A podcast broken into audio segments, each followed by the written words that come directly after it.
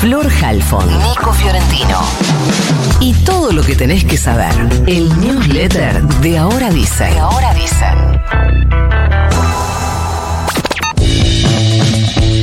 Todavía falta para conocer el dato de pobreza que mide el INDEC, pero lo que sí podemos conocer es la medición que hace el Observatorio de la Deuda Social de la UCA, de la Universidad Católica Argentina, que lo viene midiendo hace muchísimos años y trimestralmente, a diferencia de lo que mide INDEC, lo mide por semestre.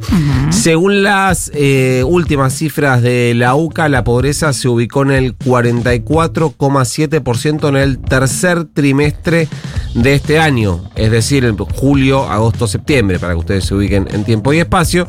Una cifra similar a la del año 2020 es decir, en plena pandemia con la recesión y la crisis global del capitalismo más grande de la historia probablemente.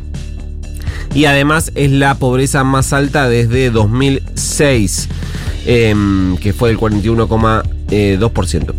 Esto es tres puntos más que lo medido por el INDEC en el primer semestre, que había sido el 41%. Es decir, en el tercer trimestre, según la UCA, hay tres puntos más de pobres que en el primer semestre, según el INDEC. Sé que estoy haciendo trampa comparando dos índices distintos, pero para que ustedes tengan los datos para poder compararlos. Lo cual nos permite además prever que cuando se conozcan los datos de este último trimestre de la UCA, ese número va a ser peor, ese 44,7% va a ser peor por el impacto inflacionario de este fin de año. En la indigencia, según el observatorio de la UCA, subió del 8,1 al 9,6% de la población el dato de INDEC es del casi el 10%. La eh, indigencia y además estableció que son pobres 6 de cada 10 menores de 17 años. Repito, son pobres 6 de cada 10 menores de 17 años.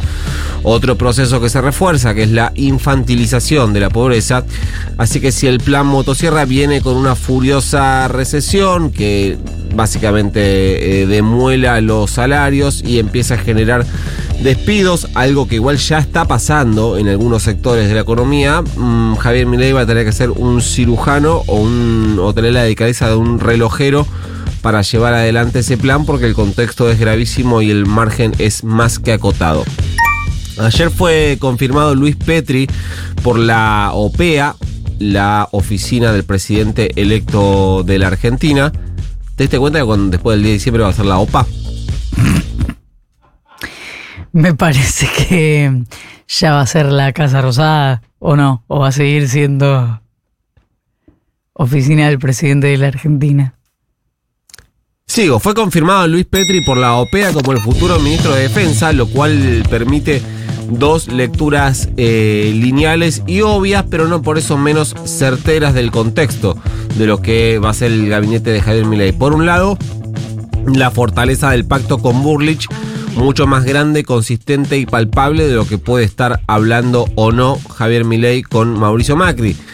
Por el otro, el pase a segundo plano de Victoria Villarruel, que parecía que venía con la patria militar a hacerse cargo del gobierno y, al menos por ahora, su influencia está completamente reducida a su rol como vicepresidenta en el Senado. Un datito lindo del anuncio que dejó la eh, hoy OPEA, futura OPA, dice, de esta manera, anuncia cuando certifica el ingreso de Luis Petri al gabinete, la fórmula completa de Juntos por el Cambio ha sido integrada al gobierno de la Libertad Avanza. Una respuesta a lo que había tuiteado Macri el viernes, cuando eh, dijo que los ingresos de Patricia Bullrich y Luis Toto Caputo, todavía no estaba confirmado de Petri, habían sido a título personal. Acá le están diciendo, maestro, no son a título personal, es la fórmula de tu espacio la que se va a incorporar al gabinete. Ayer se dio, gracias, una imagen muy potente que fue la asunción de las nuevas autoridades de la eh, UTEP, la Unión de Trabajadores y Trabajadoras de la Economía Popular. Mm, eh, que fue un acto completamente histórico porque se dio en el Salón Felipe Vallese de la histórica sede de la CGT, es decir, las autoridades del sello que agrupa las principales organizaciones de la economía popular asumieron en la sede de la Central Obrera que agrupa el universo laboral sindicalizado y con trabajo formal.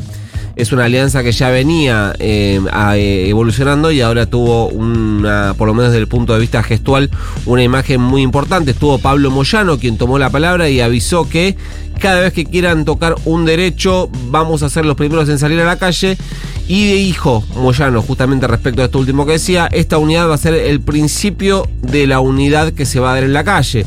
Subrayo esto porque en esa eh, unidad en la calle que anticipa Pablo Moyano hay al menos dos sectores reconocidos como enemigos por Patricia Bullrich, futura ministra de Seguridad, que son el moyanismo y las organizaciones sociales. Los carabineros de Chile informaron que después del despliegue de un equipo multidisciplinario en la alta montaña, en el Cerro Marmolejo de la Cordillera de los Andes, la división del Grupo de Operaciones Policiales Especiales encontró los cuerpos de los tres andinistas que estaban desaparecidos. Después postearon en redes que se estaban haciendo todos los trabajos para la extracción. Ayer contamos que esto había empezado el miércoles pasado cuando personal de Carabineros de Chile recibió una denuncia que informaba el retraso de una expedición en este cerro, de la que participaban seis personas, entre los que había dos andinistas. Eh, dos andinistas de la provincia de La Pampa y el guía mendocino Ignacio Lucero.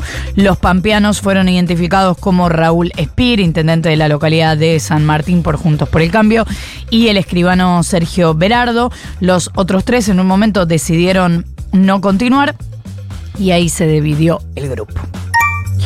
Más de la mitad de los estudiantes argentinos de 15 años quedó por debajo del nivel básico en matemática, lectura y ciencias, que es lo que evaluó la PISA 2022, esta mm, prueba que se hace para evaluar el nivel de los alumnos de todo el mundo.